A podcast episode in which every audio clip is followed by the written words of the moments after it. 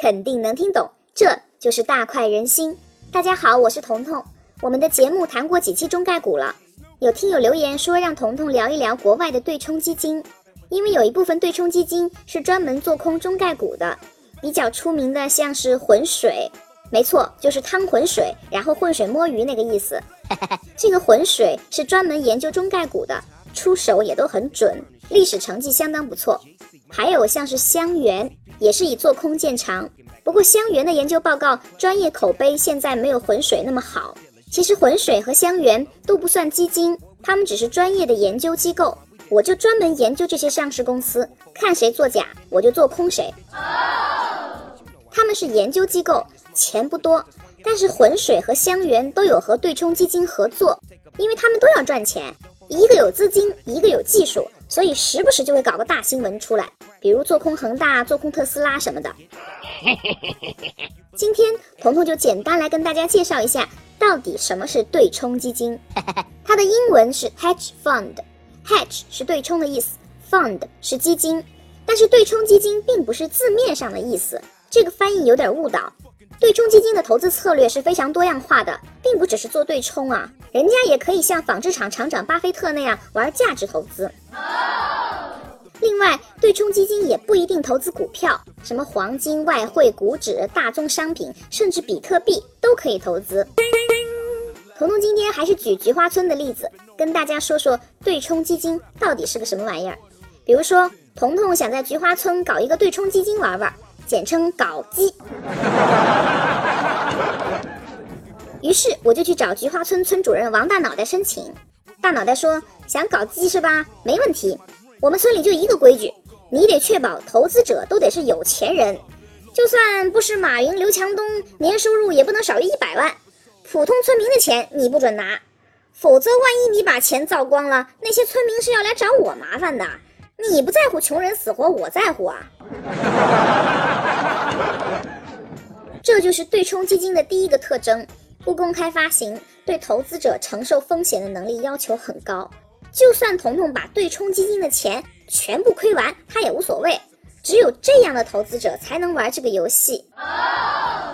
我就跟大脑袋说：“行了，主任，你放心吧，我保证不找普通村民。”从村委出来，我第一个去找的就是菊花村的首富养猪大户李寡妇。李大姐说：“你要我投钱？你说的那么好听，自己投了多少钱？”你自己都不敢投钱，我怎么信你？我一听李寡妇这话没毛病，于是彤彤拿出自己所有家当两百万投入自己的基金。李寡妇一看，小样行啊，靠谱，姐也拿五百万出来玩玩。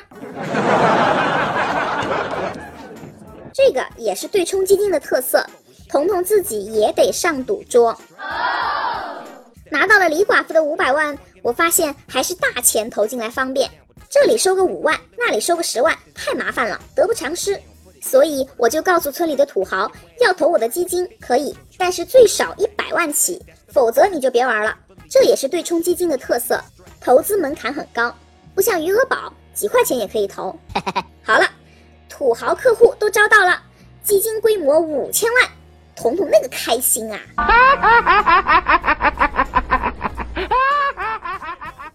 但是。也要留个心眼，村里有个投资者尼古拉斯赵四，非常烦人，经常投资了以后过两个礼拜就撤资，这样折腾来折腾去，彤彤是一个容易受伤的女人啊，不行，所以投我的基金第一年不管赚了赔了，你甭想取出来，这个规矩也是对冲基金的一个特征，就是第一年必须锁死，而且一年以后。也不是你想什么时候撤就什么时候撤，一年里只有几个指定的日子可以撤。如果你想撤资，要提前告诉我，过了这个村儿就没这个店了。把规矩定好，紧接着彤彤就开始研究怎么投资啦。我打算做空隔壁村的土豆，但是我那点基金规模只有五千万，太少了。于是我就跟村里信用社的田行长说。行长啊，借我俩钱吧！我要做空隔壁村的土豆，到时候挣钱哗哗的。行长二话不说就批了两个亿给我，因为通常啊，国外的对冲基金都是有高杠杆的，正是因为高杠杆，所以对冲基金的风险是很高的。比如节目开头提到的香园，做空特斯拉和好几家公司都失败了，亏了很多钱。这些机构不是光赚钱，也经常亏的。所以大家不用羡慕，你们只看到他们吃肉，没看到他们吃屎。其实人这辈子吧，谁都会有吃屎的时候，亲们记住了，别嚼就行。好了，今天就说到这儿吧。如果你有任何问题或是想吐槽，欢迎在评论中留言，我会非常乐意和你互动的。如果不想错过每期让你脑洞大开的分享，那就赶紧订阅、转发朋友圈吧。没错，宝宝就是这种人。我是彤彤，我们明天见，拜拜。